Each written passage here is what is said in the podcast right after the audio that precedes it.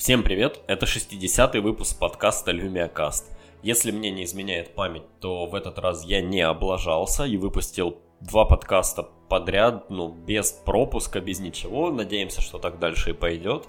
И, в принципе, на этой неделе, мне кажется, есть о чем поговорить, потому что на прошлой неделе я просто был слишком возбужден тем, что Windows вышла на ARM как-то и схватился вот за эту сторону происходящего.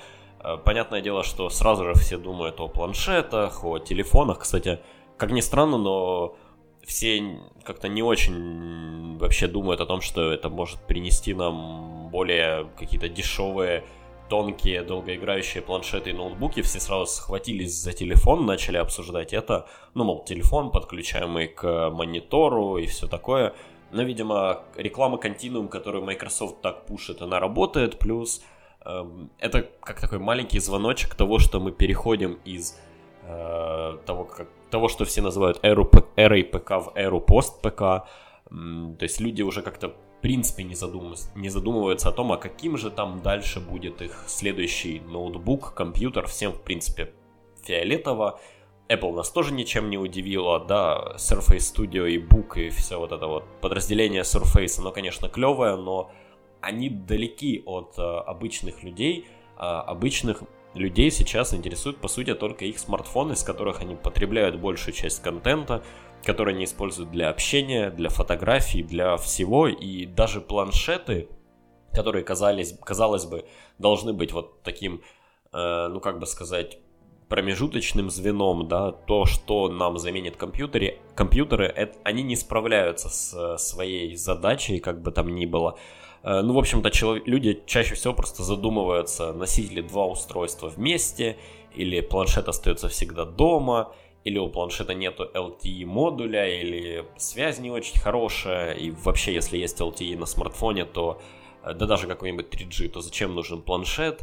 Плюс смартфоны стали больше, и теперь на 5 каком-нибудь с половиной дюймовом, да даже на просто 5 э, дюймовом смартфоне достаточно ну, легко и не знаю, приятно можно потреблять контент.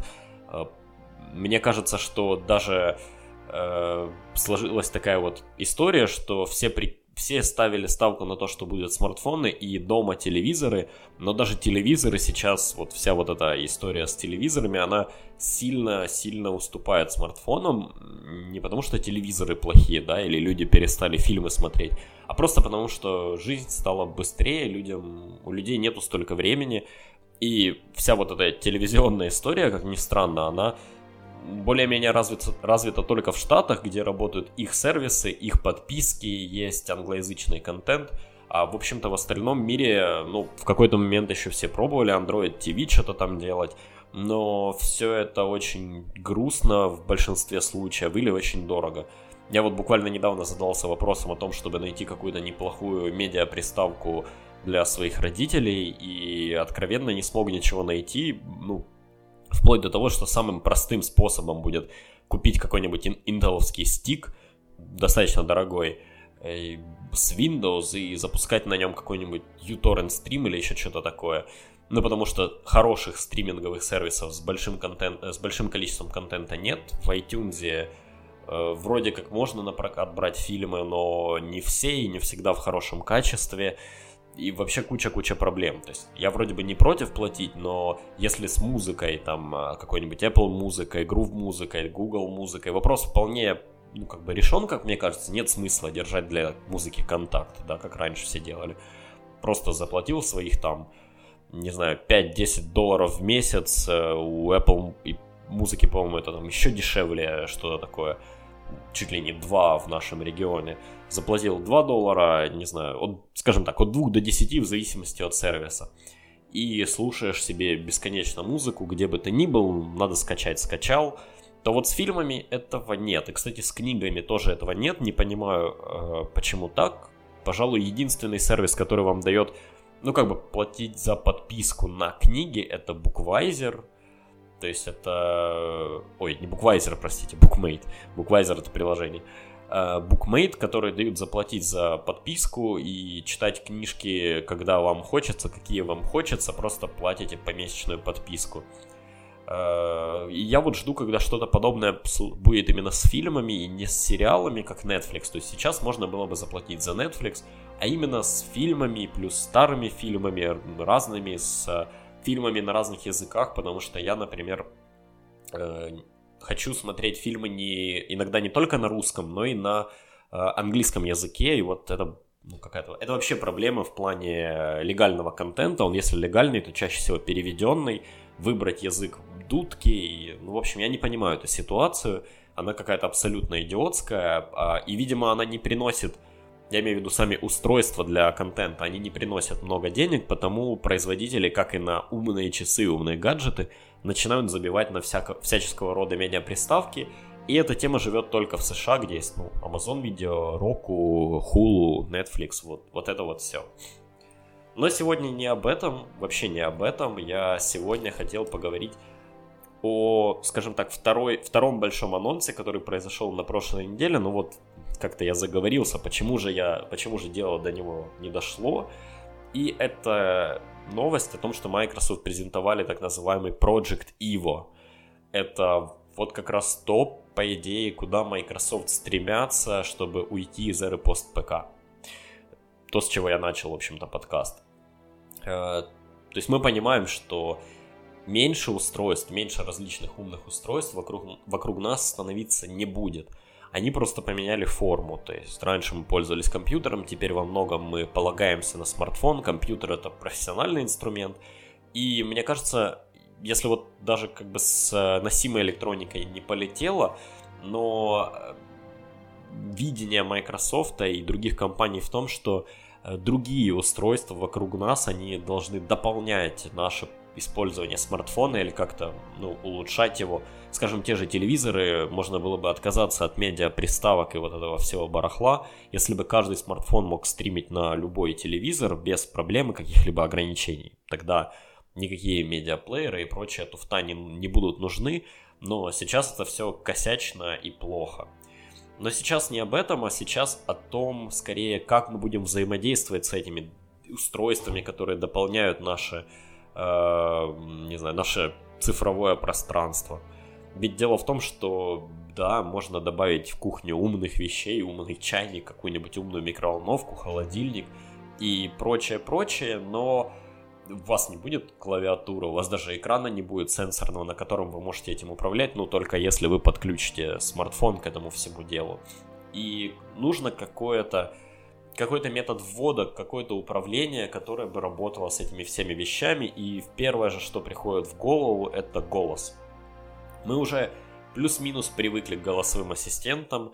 Все, по крайней мере, даже там моя мама знает, что на смартфоне есть какая-то штука, которую можно включить и что-то у нее спросить. Мы все прекрасно понимаем, что они во многом бестолковые, бесполезные, у каждого по своим причинам, они не слишком умны они не пытаются заговорить первыми, ну и вот это все.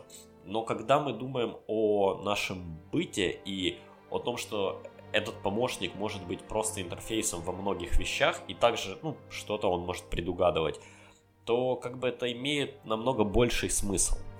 И в данном контексте у Microsoft у них как бы сейчас не то чтобы уж много наработок, как впрочем-то и у других людей – в основном вся эта умная история, она живет где-то на Кикстартере и не очень хорошо работает.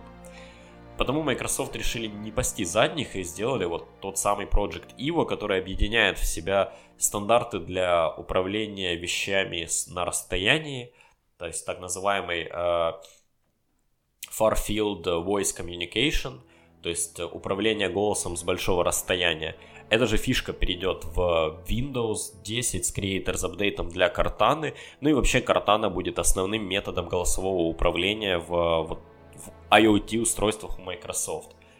Объявили о том, что так называемый Cortana Skill Kit, ну то есть те умения и то вот, что вы можете найти в настройках Cortana, где вы можете выбрать, что она умеет, там работу с новостями какими-то, бла-бла-бла.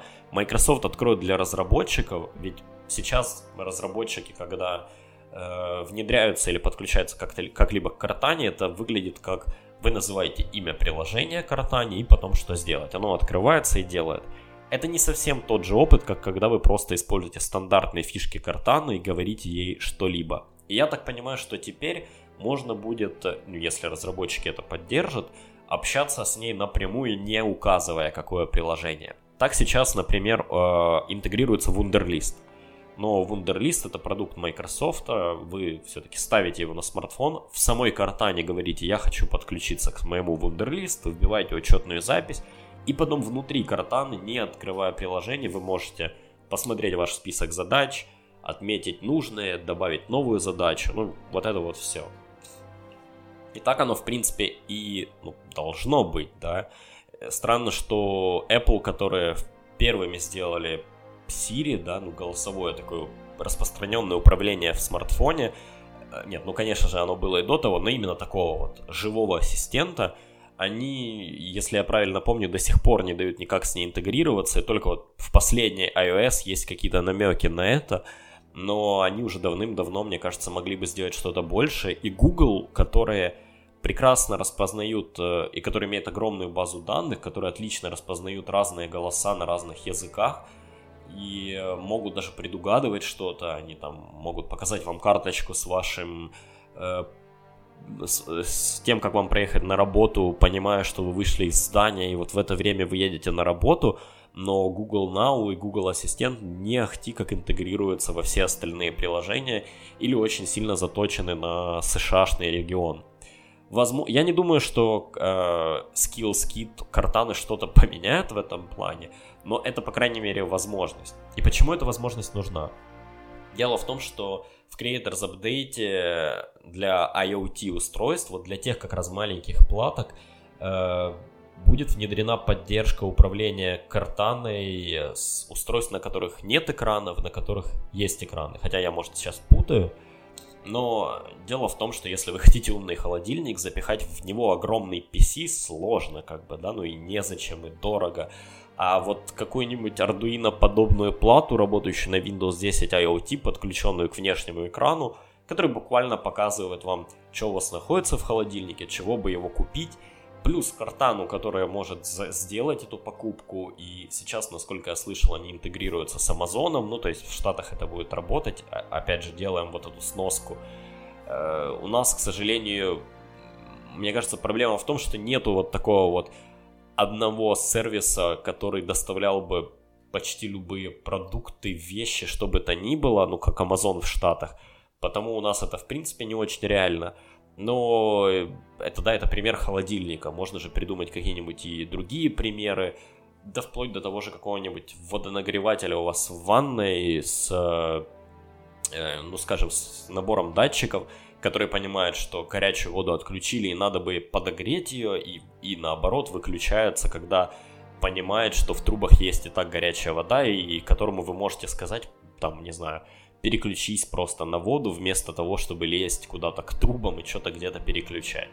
Вот что-то такое, глупость, наверное, конечно, но, но как-то так. Опять же, в автомобилях, э, понятное дело, сейчас все стремятся к а, автопилоту, к голосовому управлению, к более удобному, ну, скажем так, интерфейсу использования автомобиля. Ведь чаще всего это какое-то странное табло с кучей датчиков, кучей кнопочек, без того, чтобы вам кто-то рассказал или, или вы прочитали инструкцию, как этим всем пользоваться. Этим пользоваться просто нереально. Меню в автомобилях, особенно в дорогих, часто просто ужасные и абсолютно непонятные до тех пор, пока вы им не начнете пользоваться. И там тоже вот такой встроенный голосовой ассистент может перейтись кстати.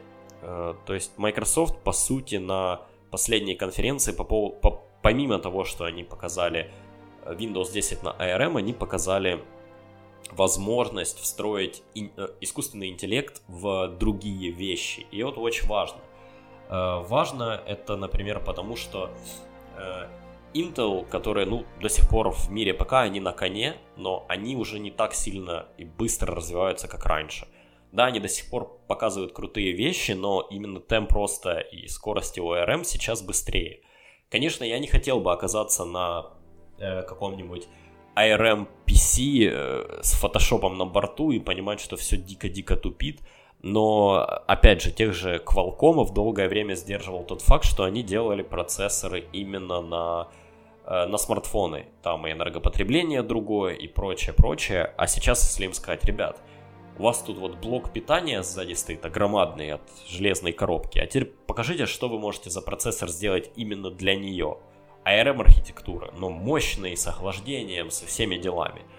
И э, не обязательно ну, ну, то есть как бы не обязательно именно в эту сторону стремится Microsoft. Возможно, э, они точно так же понимают, что не Arduino единым и не Windows 10 IoT единым. И с появлением Windows 10 ARM мы э, увидим, ну скажем, не то чтобы отказ от Windows 10 Mobile, но такой как бы отъедание ее рынка э, смартфонами на, на полноценной Windows 10. Ну, то есть мы теперь все понимаем, что флагманские смартфоны Microsoft, они не будут на Windows 10 Mobile. Они, скорее всего, будут на полноценной Windows 10. И также вполне возможно, что устройства IoT, которые работали на заточенной под них Windows 10, тоже со временем перейдут на полноценную Windows 10, но с, э, ну, поскольку она сможет работать на тех же ARM процессорах, ну просто не в полную мощность, а вот только для поддержки картаны и чего-то такого. Примерами таких устройств будут вот уже буквально в 2017 году э, колоночка, которая, ну, по сути, копирует Amazon Echo. Это колонка под управлением картаны от Harman Kardon, в которой вы сможете сказать запусти мою музыку или еще что-нибудь такое, которое стоит у вас в комнате, не подключена ни к чему. И знаете, я бы, наверное, взял такую колонку, потому что и мне, мне хотелось чего-то такого, чтобы дома можно было запустить музыку, а не запускать ее на Surface и сидеть в наушниках, например, на диване. И Harman Kardon делает отличную звуковую технику, плюс оно будет под управлением Картана и, скорее всего, с грув музыкой, а значит, поскольку у меня есть подписка, то это будет работать. И вот я бы, возможно, в 2017 году даже обзавелся такой колоночкой. Но это, по сути, не единственный пример того, э, куда все это может пойти. Мы уже видели концепты э, Microsoft Home Hub. Все сначала думали, что это будет, что вот как раз он будет чем-то наподобие Amazon Echo или э, я что-то не помню, как второй. А, Google Home. Но, как выяснилось, это скорее просто возможность Windows 10, такая объединяющая некоторых пользователей, дающая им доступ к какой-то общей информации, там, списк, списку покупок или бла-бла-бла. В общем, это такой монитор, который висит у вас в квартире где-то, и все члены квартиры ходят и трогают его, не знаю, управляют термостатом, смотрят, что надо купить, и вот это все. И это как раз все хорошо вяжется в концепцию ARM процессоров и недорогих PC, потому что сейчас сделать такое устройство на Intel со всей э, архитектурой Intel и вот этим всем, это будет достаточно дорого, а тут, возможно, мы увидим, ну, по сути, достаточно умный экран, ну, на котором, конечно же, никто не будет запускать Photoshop и все вот это.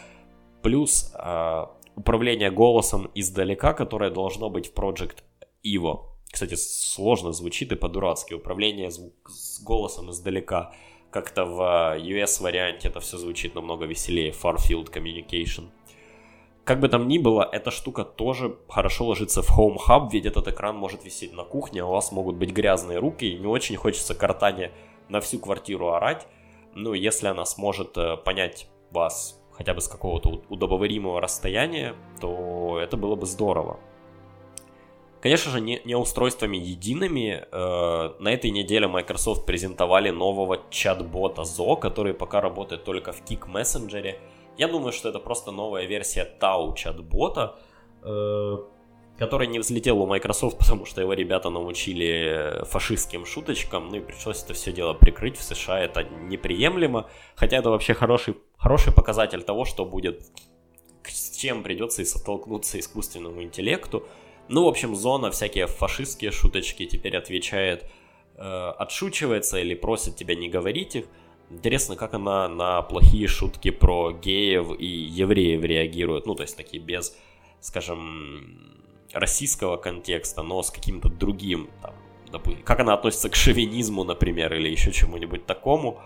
Э, я пока в Кик ее не пробовал, но скоро она должна выйти для Facebook мессенджера и для Skype. Посмотрим. Но это вот опять же такая, скорее, попытка Microsoft использовать э, своих пользователей, ну и вообще людей в сети для того, чтобы посмотреть, на что же способны чат-боты и могут ли они потом вот эту вот разговорную часть интегрировать в картану, что из этого получится. А, господи, холодильник начал шуметь рядом. Это так как-то... Вот он молодец, он прямо это сделал вовремя. Мало того, что я немножко приболел и, и звучу сейчас, скорее всего, странно, так еще и холодильник рядом начал шуметь. Извините, пожалуйста, если это будет очень плохо слышно на записи. Я не знаю, я попробую что-то с этим сделать, но ничего не обещаю. А, мы закончили на ЗО, но ЗО это не единственный повод Microsoft а, попробовать, есть не повод, простите, не единственная попытка их внедрить искусственный интеллект. И заметьте, мы уже весь выпуск говорим о искусственном интеллекте, и это не кажется так смешно, когда мы говорим о Microsoft, которые, в общем-то, это показали, ну, по крайней мере, заявили о своих планах на и еще где-то год назад, наверное, они показывали разных много концептов. И вот сейчас мы видим э, новый их сервис, который называется calendar.help. И он помогает вам э, при помощи картаны, помогает вам назначать, э, как бы сказать, назначать встречи. Дело в том, что работая с людьми из разных часовых поясов, из разных офисов, сложно предугадать, когда же у них там есть время, нет времени, есть свободное место. И календар, calendar.help делает вот что. Вы пишете человеку, что вы хотели бы с ним встретиться, и добавля, добавляете картану в копию. Ну, обычное, в общем-то, свойство имейла. Э, добавить кого-то в разговор. Картана связывается с этим человеком, конечно же, не путем разговора, ну, не путем звука, а путем переписки, спрашивает, когда у него есть время, когда он может, где бы вы могли встретиться. Вы можете предложить ей, э, сказать ей о том, что вы готовы встретиться с человеком в скайпе, просто созвониться. Ну и, в общем, там есть разные опции. Но как бы там ни было, Картана берет на себя э, роль переговоров. И мне кажется, в такой вот а, обычной, ну, достаточно простой вещи, как деловая переписка, даже не деловая переписка, это переписка о назначении встречи. Искусственный интеллект вполне себе может уже заменить человека, ну и э, всякие, на всяких тьюринг-тестах там достаточно более сложные э, задачки они решают. А уж, поверьте, написать два достаточно вежливых предложения и получить ответ, это, по-моему, не задача для искусственного интеллекта.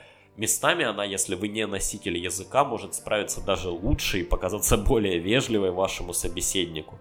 Э, он может даже не совсем понять, что сейчас произошло, ведь сервис не так распространен, и если у вас есть рабочая почта, вы могли бы попробовать, просто зайдите на calendar.help, там как надо зарегистрироваться – но это еще один вот пример, да, когда, по сути, чат-бот, но не внутри чата, а внутри ваших имейлов помогает вам назначить время встречи. Как по мне, это очень круто. Я сам на последней неделе назначал несколько таких встреч, когда не был уверен. Потом приходилось их переназначать, переносить. И это реально крутой use case. Ну и чтобы как-то укрепить вашу, не знаю, мысль о том, что это не все просто это все не просто так сказки.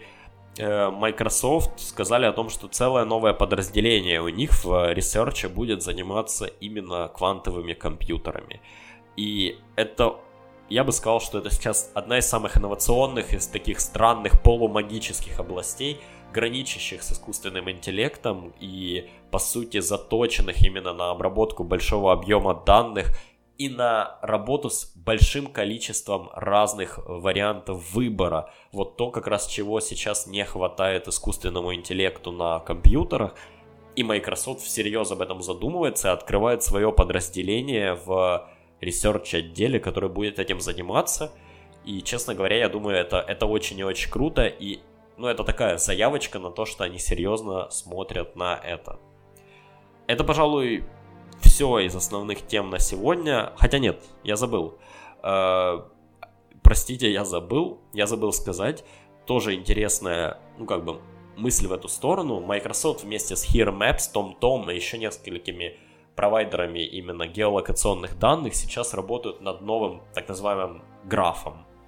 У них сейчас есть People, People Graph, э, Office Graph, ну и такие, скажем, объединение данных с взаимосвязями, которые могут использовать разработчики, да и они сами для того, чтобы встроить какую-то аналитику э, и объединять людей. И вот они вместе с картографическими сервисами строят э, Maps Graph. То есть граф, который будет э, делать все то же самое, но именно основываясь на картографии, на геолокации, вот этом всем. И это очень может быть важно, потому что сейчас многие картографические сервисы, ну чего уж стоит те же Apple Maps, э, плохо работают именно на просторах СНГ. Посмотрим, будет ли покрываться наш регион этим графом, но я думаю, это может сильно помочь в нахождении, э, вплоть, начиная от всяких там кафешек и прочего бла-бла-бла, да и обычными построениями маршрутов на карте. В общем, будет интересно на это глянуть. Что меня просили и ну, не один раз меня об этом просили, говорят о том, ну, просили о том, в общем-то, чтобы я чуть чаще говорил о играх в своем подкасте, чтобы как-то, не знаю, разбавить, может, может, ну, просто люди играют, и я тоже играю, и кому-то интересно мое мнение. Я пока откровенно не придумал, в каком формате это делать, но я думаю, что я просто буду говорить, во что я сейчас играю, что мне понравилось и как-то почему. Э, сейчас больше всего из последних игр, в которые я играл, это, кстати, не всегда будут самые новые игры, у меня ну, нет времени играть во все новинки, иногда во что-то играю раньше, во что-то позже, иногда играю в какие-то старые игры, в которые не играл. И сегодня я бы, ну, посоветовал вам поиграть в Banner Saga вторую. Я поставил ее сейчас на Xbox One, но по большому счету не важно, где вы будете играть. Единственное, что играя на консоли, а точнее играя на большом телевизоре, вы получаете ну просто невероятное э, визуальное наслаждение из- из-за рисовки, из-за самой стилистики, из-за безумно крутой музыки. Я готов эту игру ставить просто на заставку, так чтобы она там на фоне шла и караван шел мимо гор. Вот хочу такой скринсейвер, чтобы ребята, которые сделали игру, просто сделали картинку, где меняются пейзажи.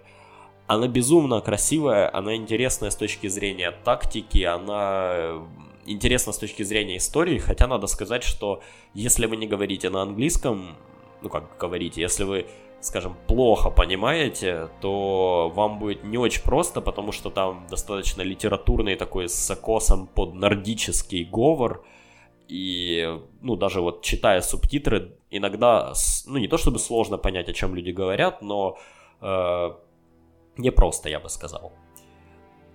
В общем, визуально это просто безумная игра. Саундтрек я готов слушать просто так, по, когда иду по улице, тем более у нас тут у самих сейчас холод, снег, и он офигительно для этого подходит. Э, всем советую, поиграйте в Баннер Сагу, если не играли в, в первую, то поиграйте лучше в нее. И казалось бы, вот да, две почти одинаковые игры, ну и что может показать вторая игра, если вы играли в первую? Вот это всегда хороший показатель. Э, кажется, что разработчики часто выдыхаются и делают, ну как бы просто продолжение или все то же самое, и оно вас не цепляет.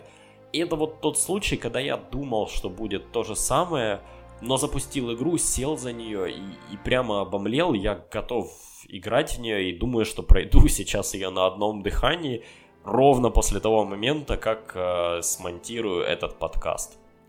Э, кстати, если вам нравятся игры, вы хотите поиграть вместе, присоединяйтесь э, к клубу в Xbox Live, Lumia Cast Club. Все ссылки вы сможете найти внизу. Э, не знаю, я, наверное, добавлю ссылочку на свой новый блог внизу. Старый я как-то сейчас не очень пишу, но дело в том, что мне было интересно попробовать, ну так, в роли эксперимента завести блог на английском языке, в котором бы я писал о э, немножко, так скажем, э, своем профессиональном мнении о том, с чем я, с чем я работаю, скажем так. Вам он может быть не супер интересен, но все равно я хотел бы услышать ваше мнение. Если кто-то прочитает, там пока только интро статья. И это, в общем-то, все на сегодня. Спасибо, что слушали 60-й выпуск подкаста LumiaCast. Можете написать меня в Телеграме, можете написать в подстере. И еще раз всем спасибо. Пока.